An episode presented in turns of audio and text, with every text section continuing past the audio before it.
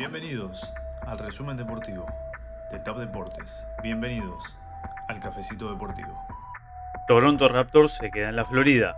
La franquicia canadiense confirmó este viernes que jugará toda la temporada 2020-2021 de la NBA en la ciudad de Tampa.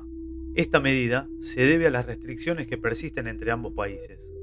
¿Será una prueba para sumar un nuevo equipo al sur de la Florida? Los Caps buscaron a uno conocido. Jay Garrieta arregló los términos para su regreso a los Cachorros de Chicago a cambio de 6 millones de dólares.